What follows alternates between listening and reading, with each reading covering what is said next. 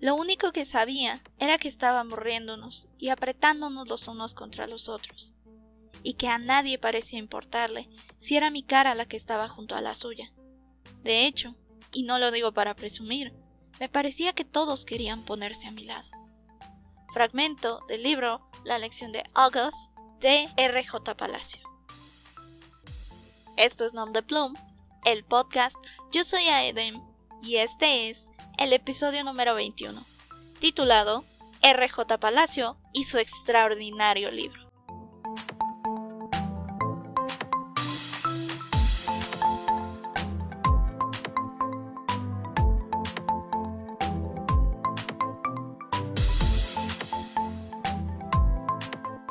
Para el episodio de hoy se me ocurrió que podría ser una buena idea reseñarles un libro que es tan lindo en muchos sentidos. La verdad es que es una historia que conmueve demasiado y que creo que tiene un propósito.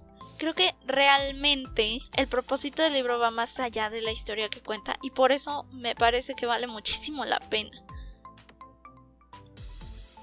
Este libro es algo así como parte de una saga. Es un libro originalmente escrito en inglés, por lo que esta especie de saga se llama Wonder. Y en español se tradujo como La lección de August, en el caso de este libro, o Extraordinario, como también se le conoce. ¿Por qué digo que es una especie de saga? Porque realmente no funciona como tal como una saga, no es cronológico. Tiene varios libros en los que se cuenta la misma historia desde la perspectiva de otros personajes. Realmente el que tiene como la línea original, la pauta principal por decirlo así, es la de August, que es el protagonista de la historia, Claro que en los otros libros, pues cada niño, porque estas historias son contadas por niños, cada personaje es el propio protagonista, es la historia desde su perspectiva. Y bueno, este libro, junto con los demás, fue escrito por Raquel Jaramillo Palacio, quien nació en Estados Unidos, pero tiene ascendencia colombiana y que cuenta esta maravillosa historia. La verdad es que vale muchísimo la pena. Hace unos años salió la adaptación de la película que realmente es muy buena y creo que le aporta muchísimo. Tiene unas cuantas cosas que le agrega y me parece que no sobran realmente. Pero lo que sí debo decir es que hay cosas que pasan en el libro que son un poquito más fuertes. La película es como un poco más inclinado a lo sensible. Y me parece que el libro capta muchas situaciones que realmente podrían suceder, que probablemente sucedan, lamentablemente. Por eso creo que es importante conocer esta clase de historias de qué trata este libro en particular y por qué pienso que es muy importante no solo conocerlo, sino poner atención a lo que la autora nos está intentando decir. Hay una historia, esta es un poco una, una leyenda urbana, por decirlo de alguna manera, en la que se dice que la autora un día estaba caminando con su hijo y su hijo se puso a llorar porque vio a una niña que tenía una deformidad facial. Y eso la inspiró a escribir este libro. En el libro hay una escena muy parecida que de hecho la cuenta uno de los niños que se involucra con August, que dice que su hermanito un día lo vio y se puso a llorar. Ahí está el guiño y de aquí la leyenda urbana. Y es que este libro trata de hacer conciencia y esto es lo que me parece muy interesante, la escritura de RJ Palacio, por lo mismo, es bastante sencilla, porque lo que pretende es acercarse no solo a los padres de los niños, sino a los propios niños. El lenguaje es súper sencillo, el... la historia en general es bastante simple realmente, a mí me parece que es bastante simple, pero eso no le quita mérito de lo que trata de hacer, se mete mucho en los sentimientos de los personajes, sobre todo los de Oggy, que es el que pues sufre todas estas cosas. Y es que lo que pasa es que Oggy tiene un montón de enfermedades. Porque realmente tiene un montón. Pero ese no es el más grande problema. El más grande problema es que lo que tiene se ve. Porque tiene una deformidad facial. Él nunca había ido a la escuela. Y un día sus padres deciden que quizás sea el momento de que lo haga. Claro que los dos tienen muchísimo miedo porque Oggy se ve diferente, aunque no lo sea. Y me refiero a que no lo es físicamente, pero emocional y en muchos otros sentidos es muy diferente. Pero diferente en el sentido más positivo del mundo.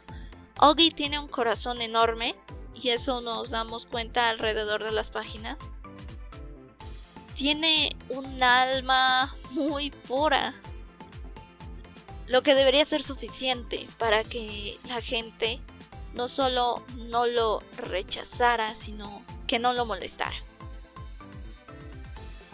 Aquí es donde comienzan las complicaciones. Una vez que Oggy comienza a ir a la escuela, su vida empieza a ir de cabeza porque para esto los niños son más o menos mayores hay una parte en el libro en el que dice que los niños pequeños no saben lo que dicen, pero los mayores vaya que saben lo que dicen. Y si quieren herirte, y si quieren herirte, lo harán. Esta parte es muy fuerte, porque como ya les comentaba, es conciencia de ambos lados, de los padres y de los hijos. Aquí ocurre un caso en particular en el que hay un niño que molesta constantemente a Oggy y provoca que muchos de sus compañeros de la misma manera lo molesten, lo aíslen y que él se sienta muchísimo menos. Hay una parte en el libro en la que hay una fiesta de disfraces y se visten de monstruos y cosas así y él se pone a decir que es idéntico a Oggy. Y este es un conflicto que él mismo tiene con él. Pero esta inseguridad solo va creciendo cuando este niño comienza a molestarlo y a decirle cosas horribles.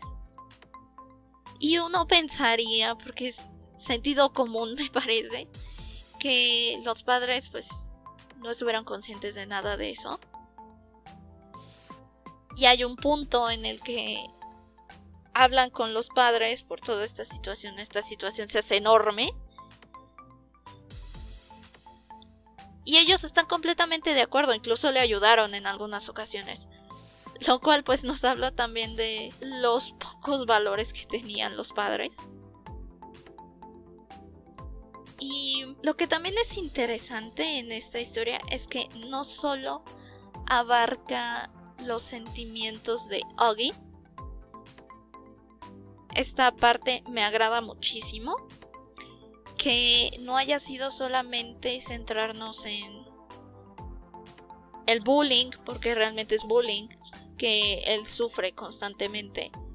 Las burlas, los apodos y todo este acoso escolar que sufre. No solamente se trata de eso, sino que vemos diferentes pautas. Porque cuando un niño, en este caso, ha tenido problemas toda su vida, entonces esto toca la vida de los demás. Ogi no vive solo, obviamente, es un niño. Y aquí también cuenta la historia, por ejemplo, la de su hermana mayor, que siempre tuvo que relegar su papel o la atención que recibía de sus padres porque Ogi necesitaba cuidados y a ella no le molestaba. De hecho, no era que le tuviera envidia ni nada parecido. Simplemente ella estaba muy consciente de que debía hacerlo porque su hermano lo requería. Mientras ocurre todo esto, que Augie tiene muchos problemas en la escuela, hay un punto en el que ya ni siquiera quiere ir. Pese a que él es muy inteligente y disfruta mucho los laboratorios y cosas así. Él ya no quiere ir a la escuela simplemente por todos los comentarios que recibe por parte de Julian, este niño que lo molesta. Mientras ocurre todo esto, su hermana, Olivia, o Via, como la llaman en el libro, también está sufriendo porque ella es una adolescente que tiene algo así como un problema de identidad. Llega un punto en el que se siente completamente aislada porque la única amiga que tenía de repente se aleja de ella y ya no tiene a nadie con quien compartir nada, así que decide cambiar su vida totalmente y probar cosas nuevas. Su manera de probarlo es metiéndose al teatro y su vida cambia a partir de ese momento. Pero es de las primeras veces que ella quiere un poco de atención. Es un momento de crisis.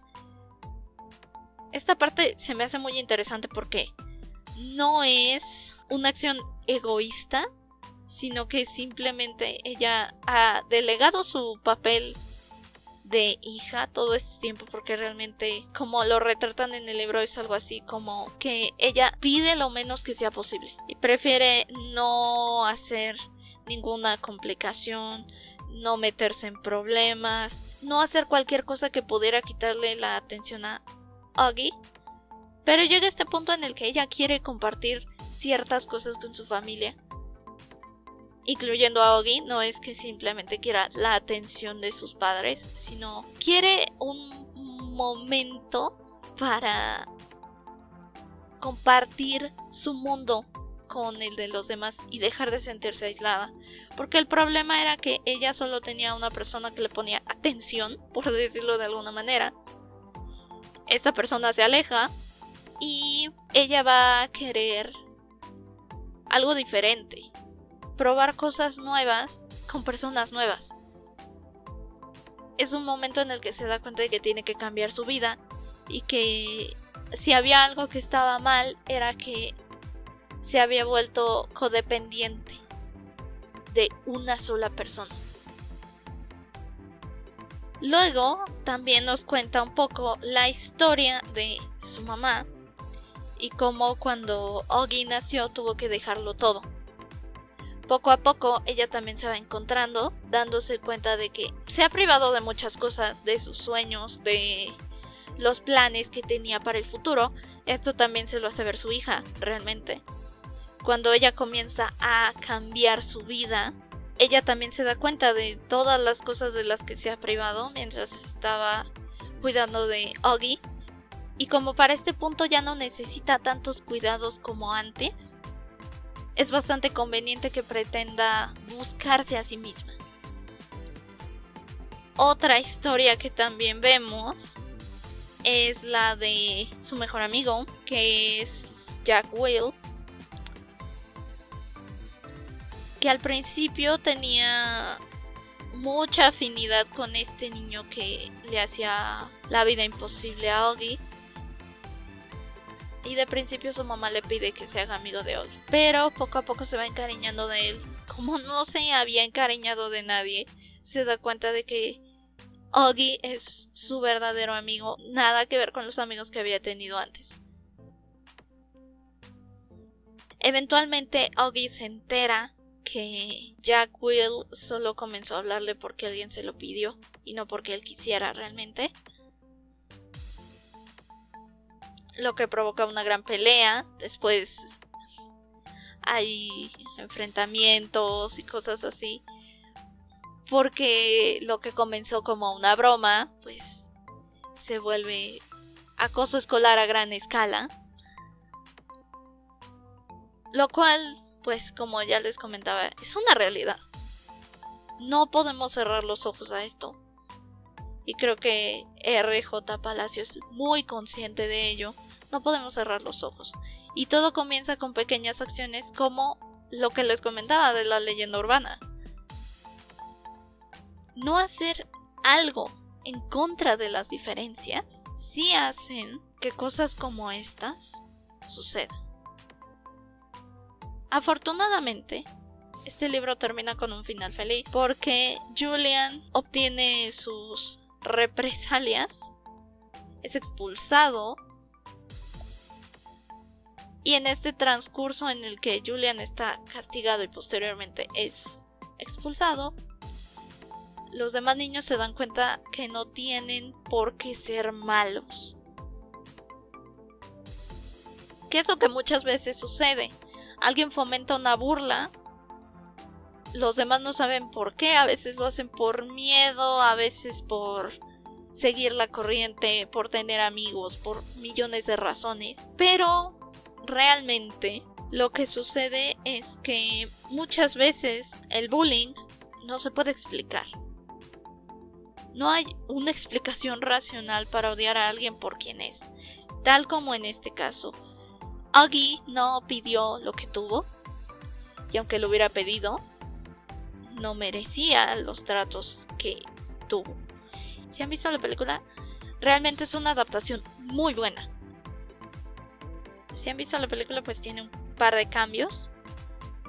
Y uno de los cambios que me agrada, realmente me agrada mucho, es que hay una parte en la que se mete un poquito más en la historia de la mejor amiga de Vía. Porque esta historia me parece muy interesante, porque ella también vivía una vida de conflictos. Y si se alejó de Vía fue porque ni siquiera sabía quién era en realidad. Y sentía que tenía que escapar de todo lo que tenía. Esa historia también conmueve mucho, creo que es una historia universal que puede tocarnos de diferentes maneras. Obviamente el núcleo principal está en torno a Oggy, pero hay muchas otras historias que pueden tocarnos el corazón y que creo que la línea principal de este libro es el amor. El amor a uno mismo, el amor a lo que uno hace, el amor fraterno e incondicional. Me parece que este es uno de los principales, si no es que el principal tema de, del libro. Más allá de la tolerancia, a mí realmente no me gusta decirlo como tolerancia, más bien es respeto y eso me parece súper básico. Y por eso creo que este libro sería apropiadísimo para niños, pero también para los padres. Las cosas que aprendemos también tienen que venir desde las figuras mayores. Me parece que eso es muy importante. De hecho, una cosa curiosa de este es que este libro, de hecho, lo han puesto en cursos en Estados Unidos como lecturas curriculares. Lo cual es muy interesante realmente porque es el impacto que tuvo este libro. Porque no se trata de... Eh, porque si hay algo que este libro no hace es justificar el odio. El odio es la cosa más irracional del mundo y este libro lo explica excelentemente bien. Ni siquiera tiene que decirlo, se entiende perfectamente al final, pues, todo termina tomando su lugar. Oggy es reconocido no por lo que tiene, sino por quién es. Y esa parte me parece valiosísima. De hecho, es una cita que me gusta mucho. En la que, bueno, hay una ceremonia y, y se da un discurso antes de entregarle una medalla a Oggy por su valor y por todo lo que logró en ese año, que estuvo muchísimo más allá de lo enteramente académico, sino que fue todo un conjunto de cosas. Y esta parte dice así. La grandeza, escribió Beecher, no está en ser fuerte, sino en el buen uso de la fuerza. El más grande es aquel cuya fuerza conquista más corazones. El más grande es aquel cuya fuerza conquista más corazones con la atracción del suyo propio. Esa es una parte muy conmovedora del libro. Y es una de las cosas que me parece que deja ver completamente la esencia de todo lo que la autora entendió. Porque en ese solo momento se puede entender todo. Ya sea que esta leyenda urbana sea realmente, pues, verídica o no, me parece que si así fue, ella entendió totalmente el problema. Como les comentaba en algún episodio, el odio no nace, se hace. Y creo que muchas veces no, se ha enseñado completamente a tener respeto por los demás. Porque no sabemos, tal como ocurre con todas las historias que se cuentan aquí, no sabemos qué batalla están enfrentando todos los demás. Y a veces deberíamos pensar. Y pensarlo muy bien. Y bueno, esto ha sido todo por el episodio de hoy. Si están en YouTube, déjenos un comentario. Si ya lo leyeron, si lo quieren leer, si les gustaría. Si ya vieron la película, se la recomiendo ampliamente. Está muy buena. Preparen los pañuelos, probablemente lloren. Si están en cualquier otro lado, también nos pueden escribir por el correo electrónico que es nomdeplum.lit.gmail.com o en Facebook que nos encuentran como Nomdeplum. Gracias por escucharnos una semana más. Este es el episodio 21 y hoy les hago el aviso cuando lleguemos al episodio 25 vamos a cerrar temporada. Vamos a tener cuatro semanas de descanso para después traerles algunas novedades, algunas sorpresas para esta segunda temporada. Vamos a tener algunas cosas nuevas que espero que les gusten mucho. Estén al pendiente porque vamos a seguir con este contenido que tanto les gusta y que espero que les siga gustando. Y eso es todo por el episodio de hoy. Esto fue Nom Plum, el podcast. Yo soy Aedem, recordándote que si haces lo que amas, no sentirás que trabajas. Hasta la próxima.